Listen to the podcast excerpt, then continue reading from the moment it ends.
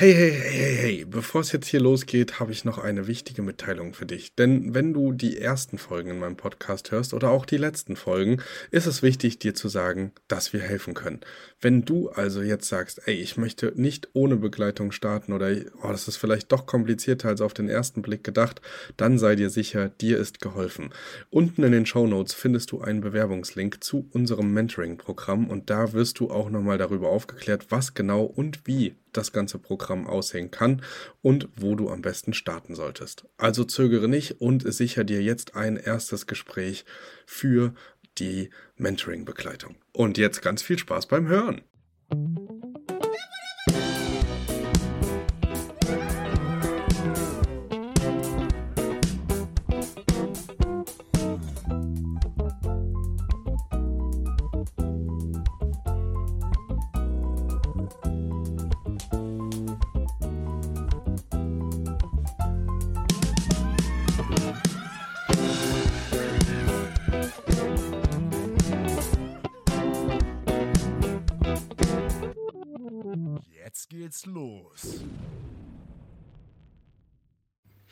Hallo und herzlich willkommen zu einer neuen Podcast-Folge und heute wieder mit dem Format Straight Otter Company. Und ihr wisst Bescheid, Simon sitzt mir quasi gegenüber und wir sprechen über das Thema Reinigungskräfte eigenangestellt versus Dienstleister. Und ich bin sehr gespannt äh, mit Simon da über unsere eigenen Erfahrungen aus der äh, aus dem Unternehmen zu sprechen.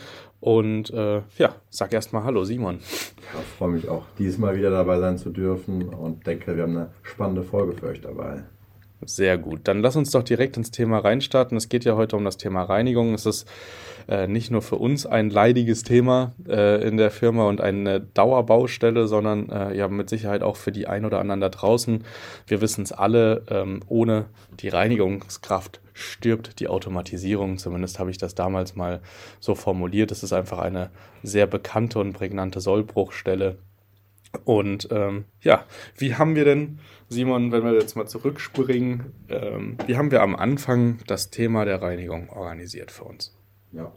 Wir haben die Firma ja so ein bisschen auch auf einer weißen Karte gezeichnet. Da haben wir über lange Gespräche unterschiedliche Dinge immer abgewogen und dann auch damals so unsere ersten Grundsatzentscheidungen getroffen. Und ich weiß noch ziemlich genau, eine unserer ersten Grundsatzentscheidungen war es, straight nur Dienstleister zu verwenden. Wir haben kein eigenes Personal, nur Dienstleister. Und den Weg, den sind wir dann am Anfang auch relativ straight gegangen. Ja, also es war halt gar nicht immer so einfach, Reinigungsdienstleister zu bekommen, weil man würde jetzt denken, Mensch, ich habe einen Auftrag für jemanden, der wird mir schon hinterherlaufen.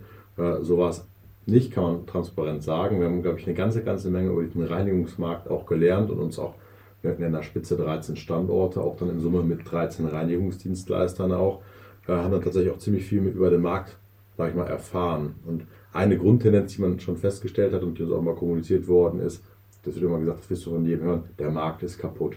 So, irgendwann mit der Arbeitnehmerfreizügigkeit ähm, in, der, in der EU ähm, hat man es einfach so gehabt, ist dieser Markt, der hat ja keine Markteintrittsbarrieren. Das heißt, du brauchst ja keinen Meisterbrief oder was, sondern du kannst einfach nach Deutschland ziehen und eine Reinigungsfirma quasi eröffnen mit einem Gewerbeschein.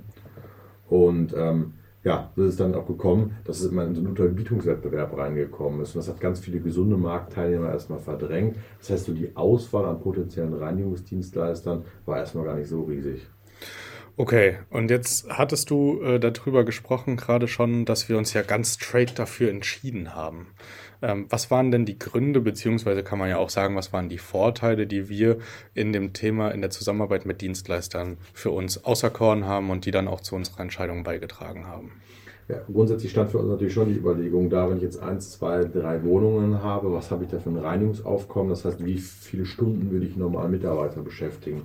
Da war man, auch wenn man über Minijobs redet, bei den meisten Standorten auf dem Nenner, dass man entweder einen oder nicht mal einen Reinigungsdienstleister oder Reinigungskraft beschäftigen könnte.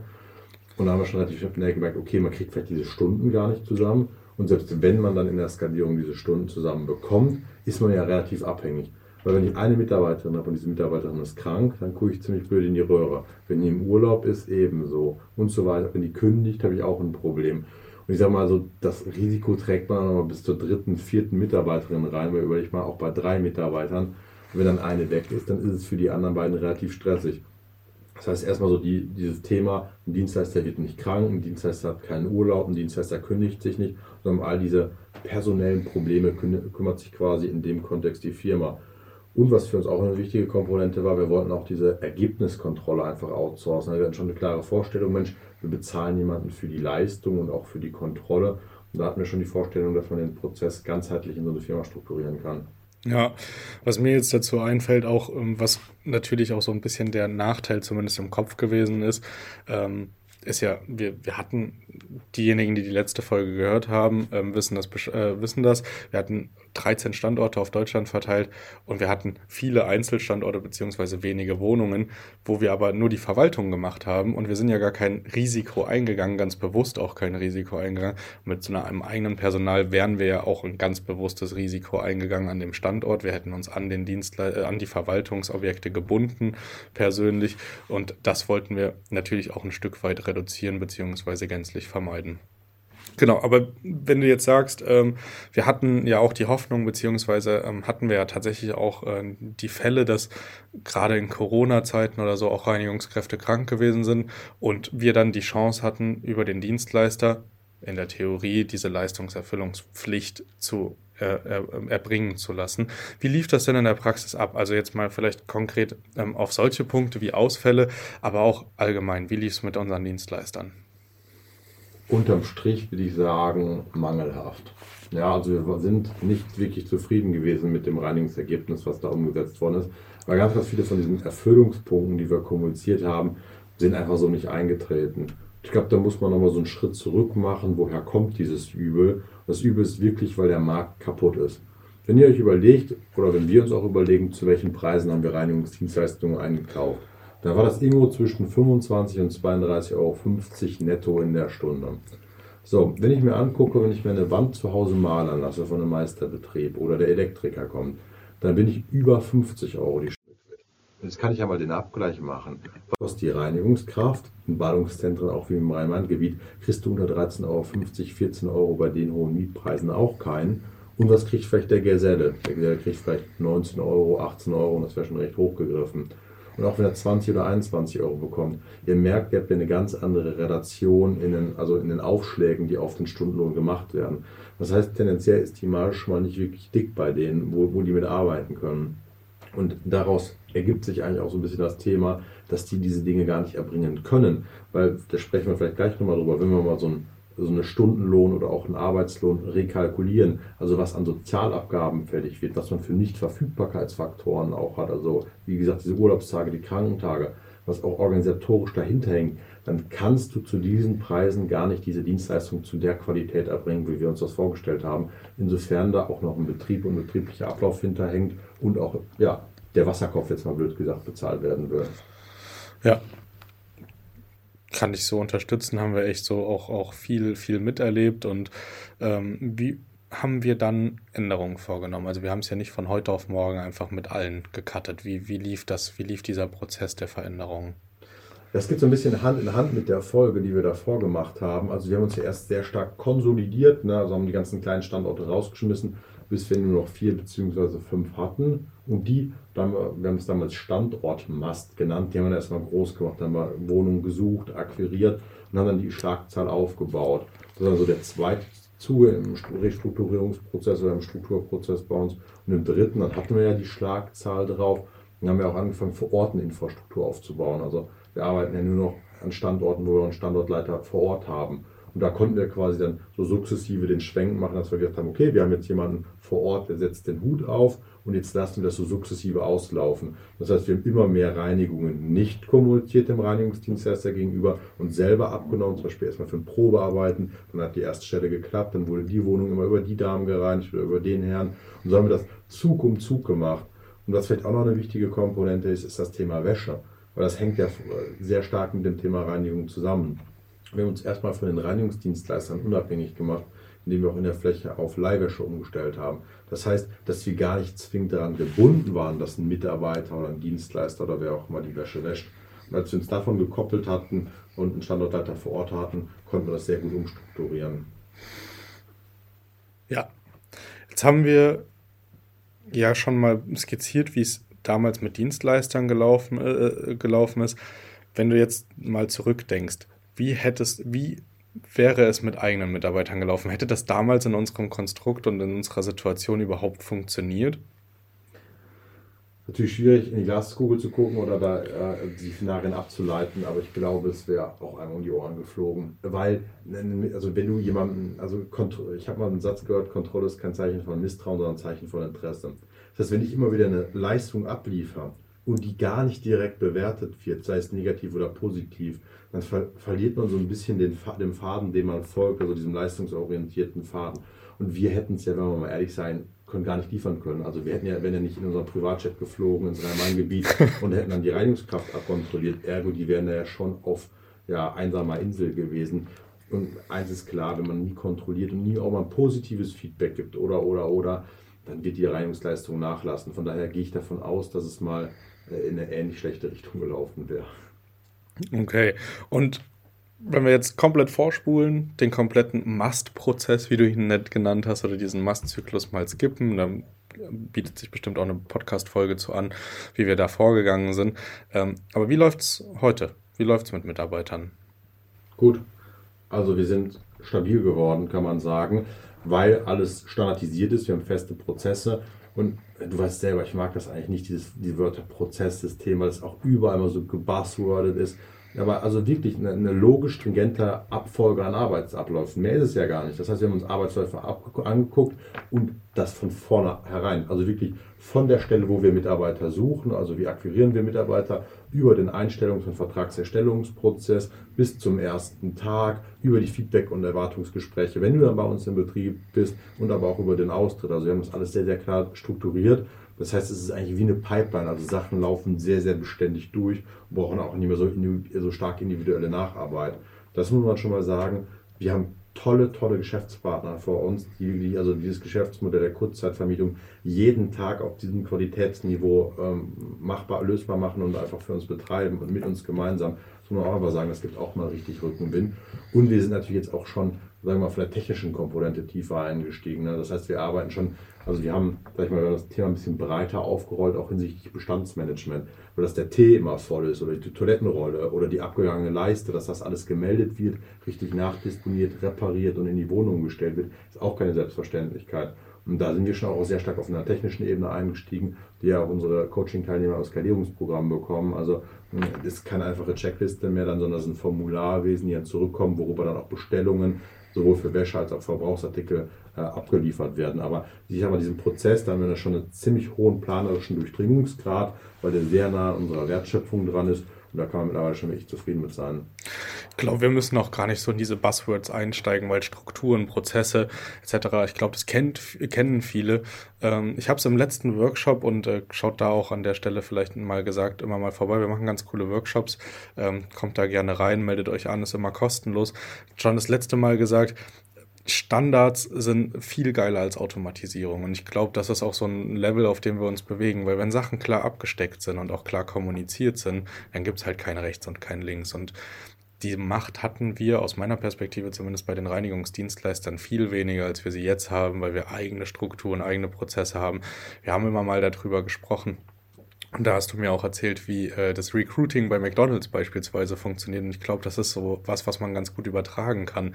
Wir arbeiten ja jetzt auch viel mit Leuten, die vorher im Thema Reinigung gar nicht ganz so viel gemacht haben. Die sind nicht so eingefahren. Wir haben hier teilweise mit Dienstleistern gearbeitet, 2022. Die haben ganz, ganz klar auch acht andere Kunden in der Kurzzeitvermietung gehabt und die Kunden wollten, dass das Handtuch so liegt und dass das da gemacht wird und Fenster werden sowieso nie geputzt, auch wenn sie aussehen, äh, als müssten sie dringend geputzt werden. Und man hat sich so auf ganz viele ähm, ja, eigene vermeintliche Strukturen und Standards von den Dienstleistern verlassen und hatte keine eigenen, die man durchdrücken konnte. Und das können wir jetzt. Und die Standards, ähm, ja, das ist echt ein ganz geiler Hebel, um solche Sollbruchstellen zu vermeiden und da auch irgendwie zu schwimmen, dass jeder Standort irgendwie anders aussieht. Also hat alles sein Für und Wider.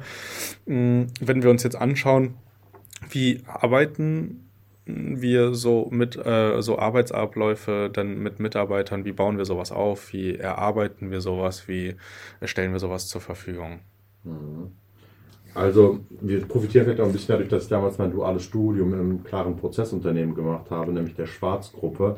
da hatten wir für vieles schon mal ein Grobgerippe und an dieses Grobgerippe mussten wir dann noch Inhalt ranbringen. Das heißt, eine rote Linie konnten, haben wir, sag ich mal, kann man transparent sagen, wenn was gut ist, kann man auch mal in die Richtung schauen. Das haben wir auch ganz klar gemacht. Das heißt, wir haben uns schon Arbeitsabläufe und ähnliches dort angeschaut und das quasi für uns in Anwendung gebracht. Und was wir jetzt einfach regelmäßig machen, ist in einem wöchentlichen Turnus Prozesse zu reflektieren und evaluieren. Welches Feedback kam von den Mitarbeitern? Was ist uns selber aufgefallen? Was war vom Gast? dass wir sind in so einem beständigen Prozessentwicklungsfortschritt ja, und das ist echt eine, eine runde Sache. Und ganz, ganz wichtig ist, dass die Sachen sauber sind und sauber kommuniziert werden. Wenn man das Steuer jetzt links, dann rechts, dann wieder links und dann wieder rechts reißt, dann wird man das relativ schnell an der Fluktuation bei den Mitarbeitern merken. Und wenn man eine sehr beständige Linie fährt und Änderungen auch rechtzeitig kommuniziert und auch die Gründe für die Änderungen kommuniziert, da hat man den größten Benefit. Die Mitarbeiter sind zufrieden, bleiben länger und machen einen guten Job. Ja, also wir sind in einer stetigen Veränderung, aber wir kommunizieren diese Veränderung auch immer. Okay, das ist natürlich auch von einem großen Vorteil, den hat man wahrscheinlich gegenüber Dienstleistern, wenn wir jetzt im direkten Vergleich sind, einfach so äh, nicht in der Gänze.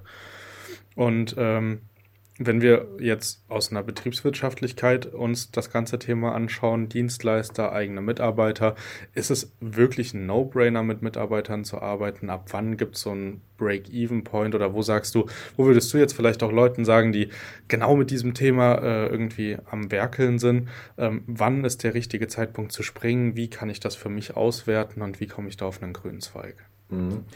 Vielleicht die erste Frage, wird es sich jemals betriebswirtschaftlich lohnen? Also wenn ich jetzt so die beiden Musterszenarien, also wenn wir davon ausgehen, dass das Produkt, was beide liefern, das gleiche ist, also sowohl Dienstleister als auch Reinigungskraft, wirst du es betriebswirtschaftlich fast nicht gesünder gerechnet bekommen, den Mitarbeiter einzustellen.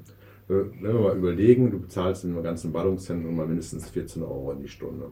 Da musst du dir überlegen, nicht jede Stunde, die du den Mitarbeiter bezahlst, ist auch eine produktiv eingesetzte Stunde.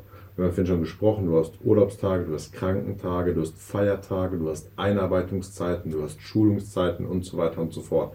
Das heißt, da kann schon ein großer ein- bis kleiner zweistelliger Prozentsatz an Zeiten einfach draufkommen, die ja nicht produktiv für dich im Betrieb wirtschaftlich ist. So, und das kann natürlich durch Krankentage nochmal auf ein ganz anderes Level gepusht werden. On top kommen auch bei den Minijobbern und grundsätzlich ja noch Lohnnebenkosten drauf, ungefähr so 35 Prozent. Und so legen wir eigentlich in Summe bei Gesamtlohnkosten nur für den Mitarbeiter, die schon zumeist bei über 20 Euro in der Stunde liegen.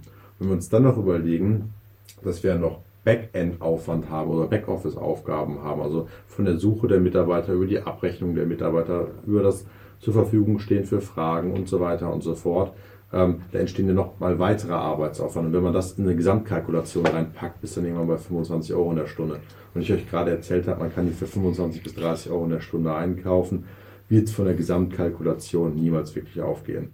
Ich glaube, man muss ein Stück weit eine Individualbetrachtung an die Sache heranlegen. Das heißt, schau dir den Dienstleister an, mit dem du arbeiten kannst. Das heißt, wenn du jetzt einsteigst Mach's, also schau ihn dir wirklich an, auch wenn du nicht vor Ort sein kannst. Guck, ist ein Zoom-Call möglich? Was machen die für einen Eindruck auf dich? Du wirst häufig auch besser aufgehoben sein bei kleineren Dienstleistern, weil die sich noch vielleicht genauer auf dich einlassen, als irgendwie etwas Größeres, was schon sehr, sehr starr und statisch ist und vielleicht gar nicht mehr flexibel auf dich ja eingeht. Und wenn du da einen guten gefunden hast, dann kann man da auch sehr, sehr gut die ersten Schritte mitgehen. Ein, zwei, drei, vier, fünf Wohnungen.